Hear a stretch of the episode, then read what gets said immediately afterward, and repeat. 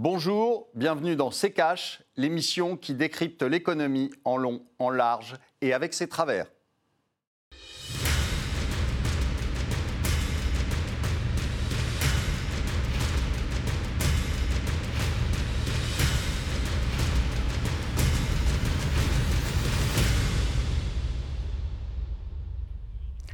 Bonjour, aujourd'hui nous allons parler de l'Allemagne et du modèle allemand.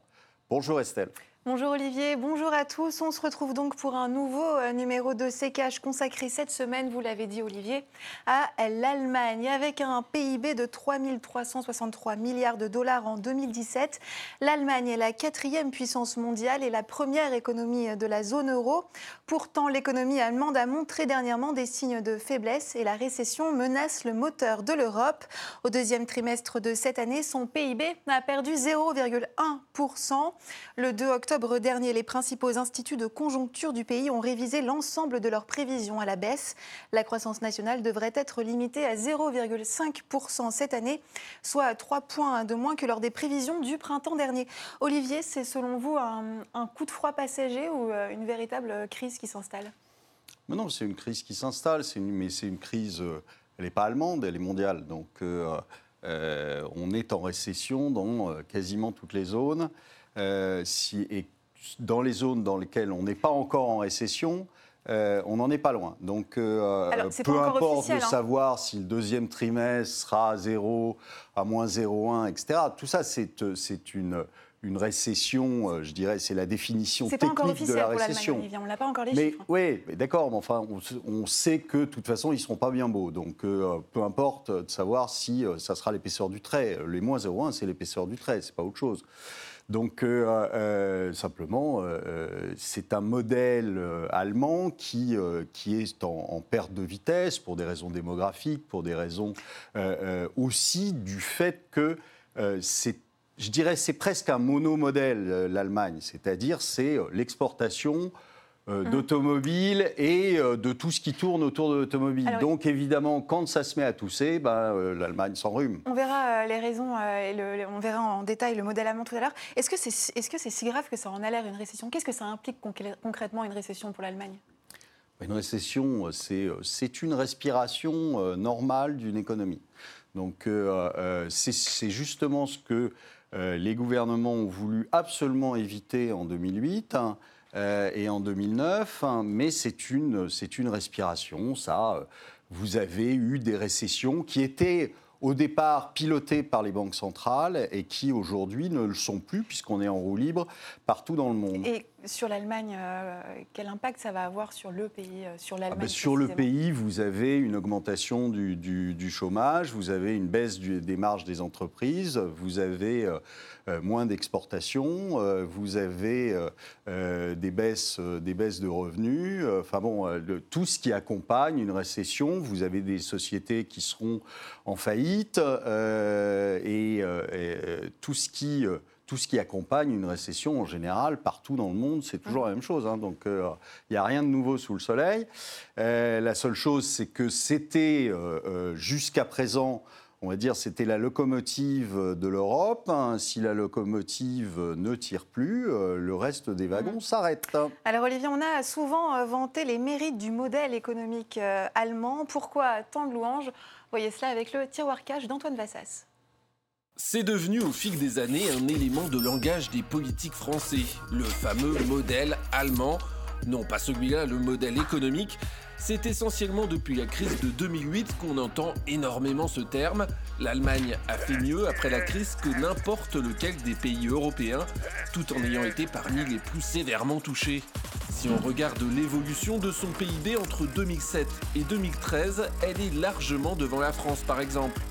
Avec une progression globale à 3,9% en 2013, quand notre pays n'a jamais rattrapé son retard et restait à moins 0,4%. De même que pour le chômage qui a baissé en Allemagne après la crise, alors qu'il a fortement augmenté en France. C'est cette fameuse résistance à la crise qui a valu cette réputation de réussite économique à l'Allemagne. Et pourtant, lorsqu'on creuse un peu, on trouve quelques explications qui font tâche sur le fameux miracle économique d'outre-Rhin. D'une part, le chômage très bas allemand s'explique en grande partie par la démographie, une population vieillissante et donc une population active en baisse. Quant au PIB, si l'on compare la France et l'Allemagne sur du plus long terme, entre 1999 et 2013 par exemple, la France garde une évolution de croissance plus importante, 17,1 contre 16,6% pour l'Allemagne. Enfin, le partage des richesses en Allemagne n'a cessé de se dégrader sur tout le début du XXIe siècle, comme quoi n'est pas modèle qui veut. Olivier, un modèle à relativiser, vous êtes d'accord avec ça?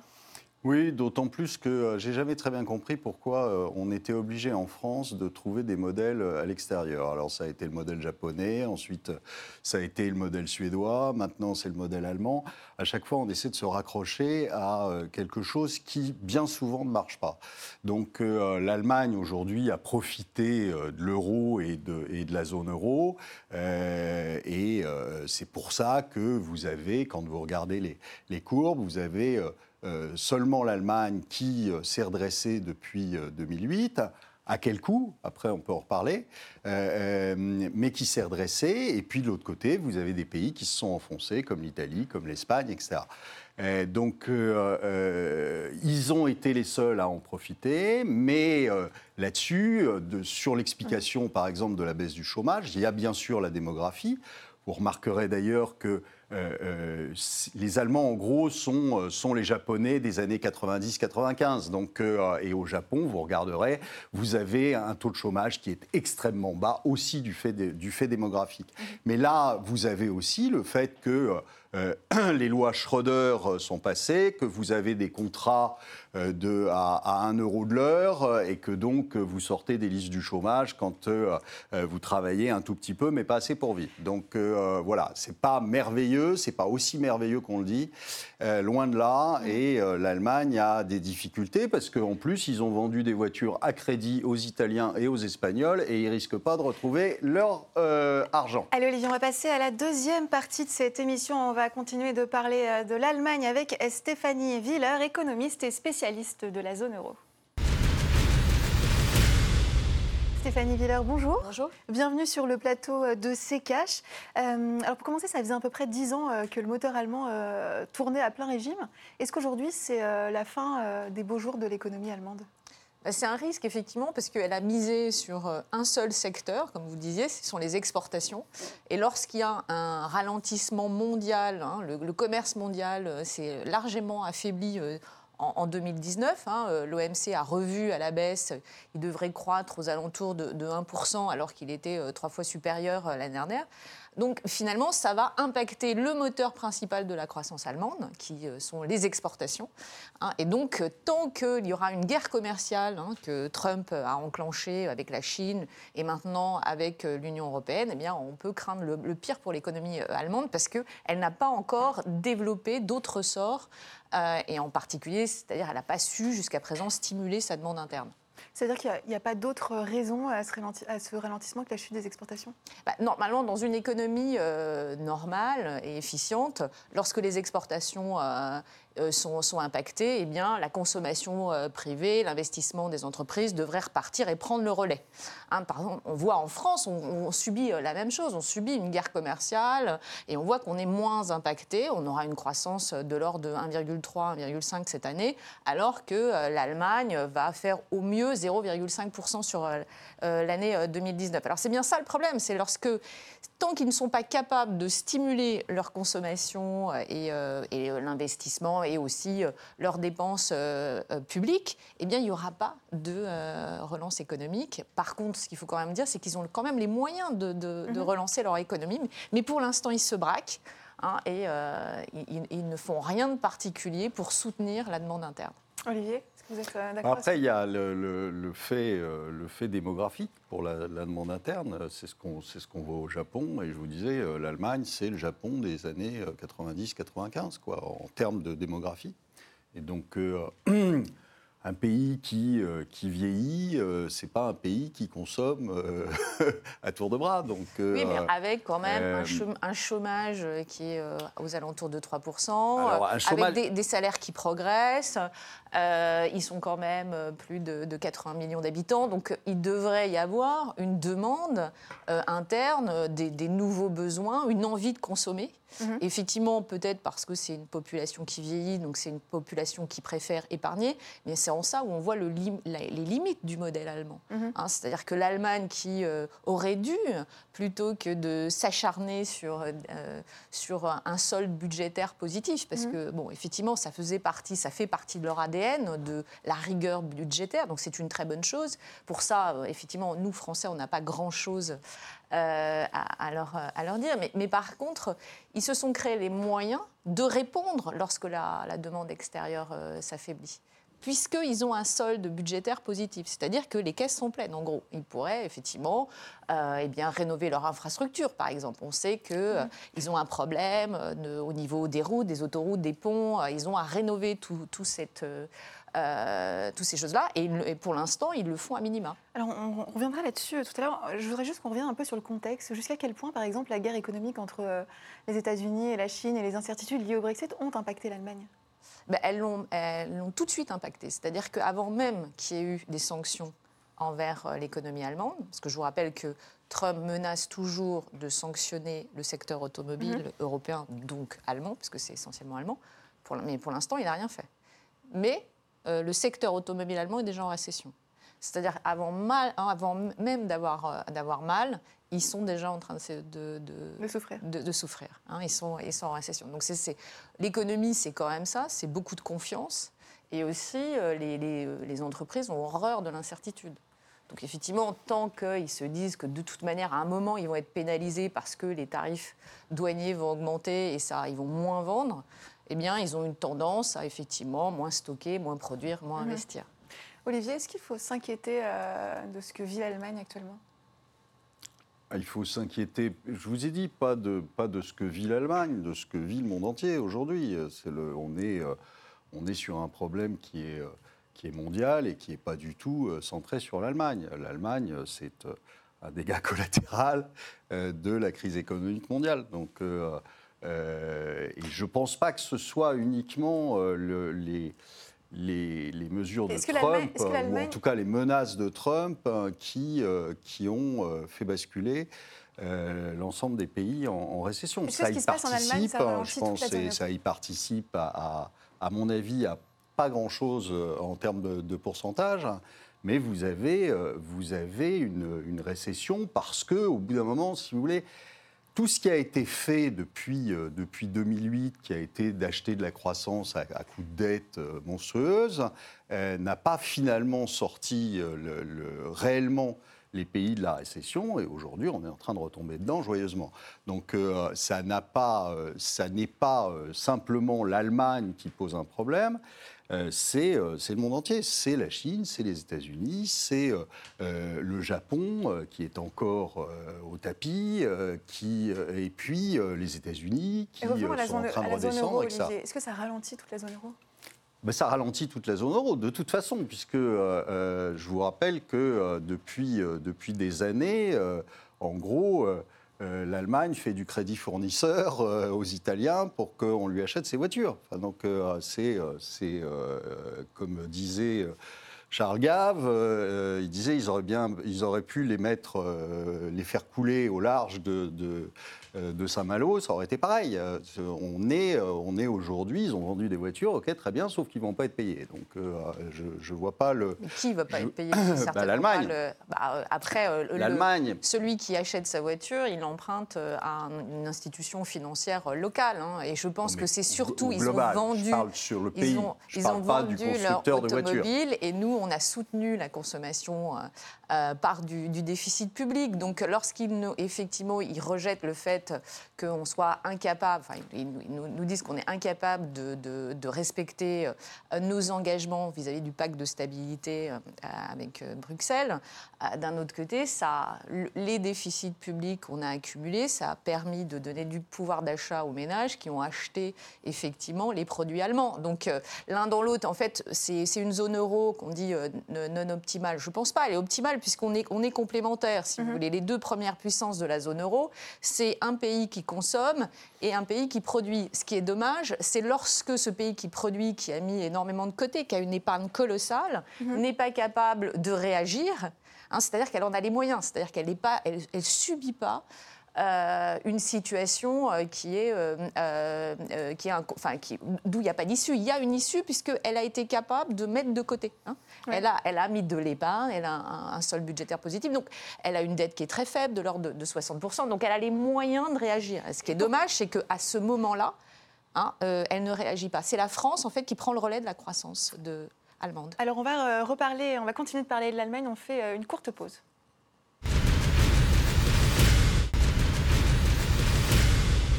De retour sur le plateau de Sécage pour parler euh, de l'Allemagne avec Stéphanie Villers, économiste et spécialiste de la zone euro. Euh, vous le disiez tout à l'heure que l'Allemagne ne, réagissait pas. Euh, il y a eu plusieurs appels, notamment de la France, qui appellent l'Allemagne à investir. Pourquoi, est-ce que, pourquoi elle, a peur d'investir? Est-ce que c'est une peur d'investir d'ailleurs? Alors, ce n'est pas une peur, c'est-à-dire que c'est difficile de changer de modèle. Hein. changer de logiciel. C'est-à-dire qu'en jusqu'à présent, euh, ça lui a réussi, il faut quand même dire la, vérité. Mhm. Elle a fait des, réformes à partir de 2003, et ce qui lui a permis effectivement de, euh, bah, de réduire ses déficits, de réduire euh, le chômage de, et d'avoir une, une, croissance relativement, sur la période relativement forte. On voit quand même que c'est une croissance en Allemagne qui est beaucoup plus volatile que la croissance française. En gros, c'est-à-dire que là, pour l'instant, peut-être qu'elle va rentrer en récession technique, mais c'est pas bien grave, parce qu'elle a l'habitude, effectivement, de rebondir. Si le commerce mondial repart, d'emblée, euh, elle va se porter mieux. Donc, en fait, je pense que elle ferme les yeux et elle se dit il faut absolument qu'avec euh, les États-Unis, on trouve un accord. Hein. c'est pour ça qu'elle est pour euh, le dialogue mm-hmm. avec les États-Unis. Avec la Grande-Bretagne, c'est pareil. Parce qu'il y a aussi, il n'y a effectivement pas que le problème avec les États-Unis, il y a le problème aussi avec euh, l'issue du mhm. Brexit. Est-ce que oui ou non, on va, la Grande-Bretagne va sortir avec ou sans accord et il n'y aura pas les mêmes effets sur, euh, sur la croissance allemande? Donc je pense que c'est plutôt, elle ne veut pas changer de modèle et elle se dit que, bah, bon an, mal an, euh, à un moment, le commerce mondial, il va reprendre. Hein. On ne va pas arrêter d'échanger au niveau international. Donc je pense que c'est plutôt ça. Alors elle fait quelques petites choses, mhm. Mais c'est très très léger, hein, c'est parcimonieux. Il est vrai que là, on a vu quand même que les, euh, la dépense publique a un peu augmenté. Euh, ce qui, à nos yeux français, c'est pas grand-chose, mais pour eux, c'est beaucoup. Donc, euh, Est-ce qu'il faut qu'elle mette un peu plus la main à la, poche? Oui, bah de toute manière, c'est tous les, les, autres États membres, en particulier du Sud, de, de l'Europe du Sud, et France inclus, euh, euh, réclame qu'il y ait en fait euh, ce... c'est le moment d'agir si vous voulez. Mm. si c'est le moment d'agir et ça fait même partie du pacte de stabilité. Pourquoi il ne faut pas de déficit public? Il ne faut pas de déficit public lorsque la situation est, est, bonne lorsqu'on est en pleine croissance. Mais lorsque la croissance est en train de ralentir un, un, solde budgétaire ça sert ça sert à ça. Ça sert à soutenir la croissance prendre le relais du secteur privé Hein, pour maintenir, stimuler euh, bah, euh, la consommation, l'investissement mmh. et relancer la machine. Olivier?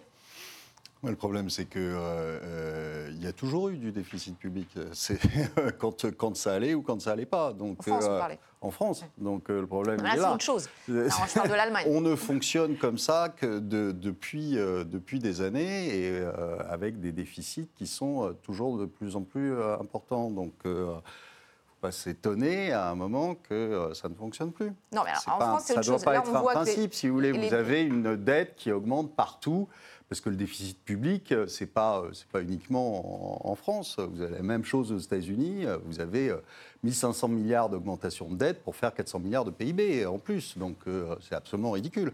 Non, mais On je, sait je suis d'accord avec ça. Je parle juste que l'Allemagne qui s'est mise en situation euh, de, rigueur absolue mhm. hein, euh, jusqu'au boutiste. C'est-à-dire que euh, lorsqu'on a de l'argent, si vous avez de l'argent sur votre compte, a priori, vous vous dites que vous êtes plus à l'aise pour vous faire pour pour acheter, pour consommer. Hein. C'est là, elle a de l'argent qui ne sert à rien. D'autant qu'on est dans une situation, vous avez vu les taux. Les taux sont passés en, territoire négatif pour, pour l'Allemagne. Hein, c'est du jamais vu. On est dans une situation UBS où les taux français et les taux allemands sont euh, mhm. négatifs, hein, moins 0,50 et moins 0,30 à peu près. Et donc, a priori, ça ne sert à rien d'épargner, puisque finalement, la, rentabilité de ces, ces, placements, eh ben, c'est non rentable. Donc, c'est le moment aussi de consommer. C'est le moment euh, aussi de, s'y mettre, puisque euh, à, dépenser davantage pour relancer la machine. Et si elle ne, si elle ne le fait pas? Bah, ce qui est bien, c'est que la France a pris un peu le relais. Hein, euh, elle laisse la place euh, à un, pays euh, qui, effectivement, pour le, coup, aujourd'hui, eh bien, a beaucoup d'indicateurs au, vert. on se retrouve avec une croissance qui est qui n'est pas excessive, mais 1,3%, 1,5%, mhm. c'était, euh, c'était presque inattendu en début d'année, on ne s'y attendait pas. On a vu que, euh, bah, on a quand même des facteurs porteurs, hein, mais l'ensemble de la zone euro, on, a tous, tous les pays membres, on ont les mêmes facteurs porteurs, et nous, on a réussi, euh, bon an, mal an, à transformer l'essai. C'est-à-dire qu'on a un euro attractif, hein, on est pratiquement à parité avec le dollar, donc c'est une bonne chose. Le pétrole qui reste aussi mhm. bon marché, et on a des taux, des taux d'intérêt extrêmement bas. Donc ça, nous, et puis on a eu aussi les gilets jaunes qui ont inciter euh, euh, le gouvernement à, accorder euh, davantage aux ménages. Donc on voit que l'investissement est reparti en France. Et ça, c'est très bon signe. ça, ça présage en fait d'une croissance solide à moyen terme. Hein. C'est-à-dire que les entreprises françaises se sont mis à moderniser leur appareil productif. Donc ça, il y aura effectivement des effets positifs à attendre sur le moyen terme. Et on voit que, bah, en face, l'Allemagne a moins investi que chez nous. Merci euh, beaucoup Stéphanie Villers d'être venue sur le plateau de CK. Je rappelle que vous êtes économiste spécialiste de la zone euro. L'actualité de la semaine, Olivier, est dominée à nouveau par le Brexit. Cette semaine, pour éviter un no deal, Boris Johnson a proposé un compromis à l'UE. Un plan qui, selon le Premier ministre britannique, permettrait de régler le casse-tête de la frontière irlandaise. Ce plan maintiendrait l'Irlande du Nord à terme dans la même zone douanière que le reste du Royaume, sans pour autant prévoir les contrôles douaniers physiques à la frontière. Olivier, concrètement, pourquoi est-ce que ça coince autant ce euh, sujet avec l'Irlande? Bah, écoutez, j'en sais rien. Je ne sais pas pourquoi ça coince. Parce que, en fait, si je sais pourquoi ça coince, on l'a eu d'ailleurs euh, à la dernière émission où on avait notre invité qui était de la Fondation Robert Schuman. Alors évidemment, la Fondation Robert Schuman, on ne peut pas le taxer euh, d'europhobe.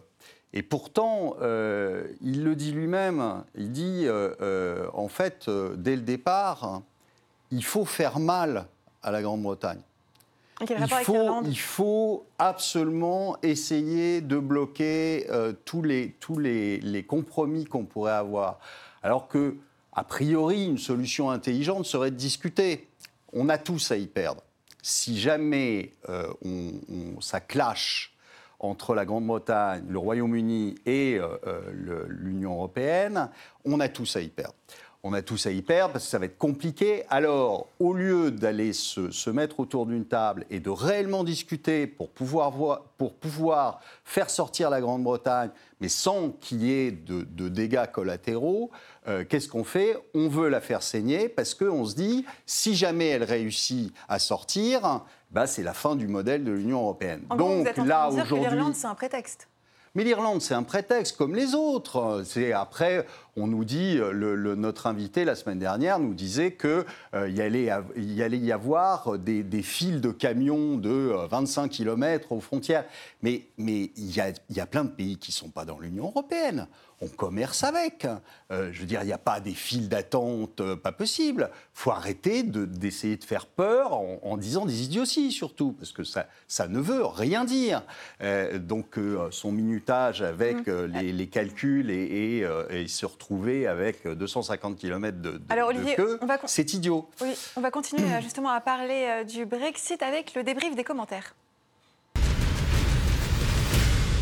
Justement, Olivier, la semaine dernière, vous évoquiez avec Thomas Bonnet euh, les conséquences d'un hard Brexit, d'un no deal. Donc, euh, voici les commentaires que nous avons sélectionnés. En premier, celui de Fortep. Le vrai problème du hard Brexit, c'est la séparation qui aura lieu entre les deux Irlandes. Ben, non, justement, c'est euh, un, un des problèmes. Enfin, je veux dire, avant, euh, ça, fonctionnait. Alors là, on est en train de nous dire, oui, ça relancerait la guerre. Mais enfin, c'est grotesque tout ça. Euh, euh, c'est un problème. Et au lieu de discuter sérieusement de la chose et de partir du principe qu'ils sortent et qu'on essaie de faire en sorte que la sortie se fasse le plus intelligemment possible, eh bien, on, on se, se balance des anathèmes à la figure et c'est ridicule. Voilà. Que ce soit sur l'Irlande, sur la séparation de l'Irlande ou sur le reste. C'est un des, une des choses à discuter. Je pense que ça ne doit pas être tout de même quelque chose d'insurmontable. On passe aux commentaires euh, d'Émile Pam. Les eurocrates ont joué au loto et ils ont perdu. Espérons que les Anglais ne vont pas se fâcher et punir tous les Européens en transformant le Royaume-Uni en un énorme paradis fiscal à la porte du continent. Paradis fiscal, oui, euh, mais comme. D'ailleurs, euh, euh, là, c'est le sujet de notre émission. euh, le- les, Allemands, vous voyez que le discours euh, de l'Allemagne et le discours de la France n'est pas du tout le même. Pourquoi? Bah, Parce que l'Allemagne a y perdre. Elle pourrait plus vendre ses, ses BM et ses, Volkswagen au Royaume-Uni. Donc, évidemment, ça les fait réfléchir un peu plus que notre président à nous, donc qui n'a pas compris que pas euh, euh, c'était pas une bonne chose qu'il y ait un clash entre les entre les deux pays. Soyons euh, soyons adultes. Soyons adultes. Donc, euh, ne ne- n'essayons pas d'enfoncer les Anglais parce que si ça réussissait, ça donnerait des idées aux Italiens, aux Espagnols et, euh, à tout le monde. Euh, euh, et comportons-nous en adultes. Et à ce moment-là, vous verrez que les Anglais se comporteront aussi en adultes. Dernier commentaire, celui de la belle Isa. Faut arrêter avec cette excuse de vote de 2016. Les Anglais se sont fait berner car évidemment les Brexiteurs se sont bien gardés de parler des conséquences négatives du Brexit. C'est pourquoi ils sont des milliers à ne plus vouloir sortir. J'ai de la peine pour elle. C'est idiot. Enfin, Il y a un vote, hein, donc on n'est pas d'accord avec le vote. Enfin, donc le- le, vote, euh, il y a eu. euh, euh, les, les Anglais se sont fait berner parce que, évidemment. Toutes les euh, conséquences n'ont pas été expliquées euh, aux, aux Anglais. Mais toutes les conséquences de quoi? On leur a pas posé la question de savoir s'ils voulaient sortir avec un accord ou pas. On leur a posé la question de savoir s'ils voulaient sortir. Ils ont, ils ont voté la sortie. Ça plaît pas à des gens, ok, très bien. mais Enfin, ils ont quand même voté la sortie. Alors jusqu'à présent, euh, quand on a plus de 50%, il se trouve que c'est une majorité. Alors Peut-être qu'on moi, c'est pas moi qui l'ai peut-être fait qu'on la leur a pas majorité. présenté les choses suffisamment clairement. Pardon. Peut-être qu'on leur a pas présenté les choses. euh, Ah bah si, on leur a expliqué qu'il y avait euh, les, les 12 plaies d'Égypte qui euh, allaient leur arriver sur la figure si, euh, s'ils sortaient. Euh, Monsieur Macron les a menacés d'envoyer tous les migrants de Calais euh, en Angleterre s'ils s'ils décidaient de, de voter pour la sortie. Si, euh, pour le coup, euh, on leur a fait peur. hein. Donc, euh, euh, et puis de l'autre côté, on a à dire, ah bah oui, mais... euh, euh, Boris Johnson s'était un peu trompé sur, euh, sur ce, que, versait l'Angleterre euh, euh, à l'Union européenne par semaine. Hein, D'accord, ok. Euh, Il y a des deux côtés, il y a eu des mensonges, comme dans toute, euh, comme dans toute élection ou comme dans tout référendum. Euh, les hommes politiques, euh, c'est leur spécialité, le mensonge. Merci Olivier. Je rappelle bien évidemment qu'il s'agit de votre analyse. C'est la fin de cette émission. Merci de l'avoir suivi.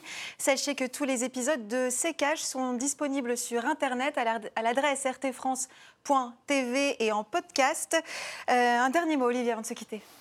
Et si, au lieu de chercher des modèles chez les autres, nous inventions le nôtre?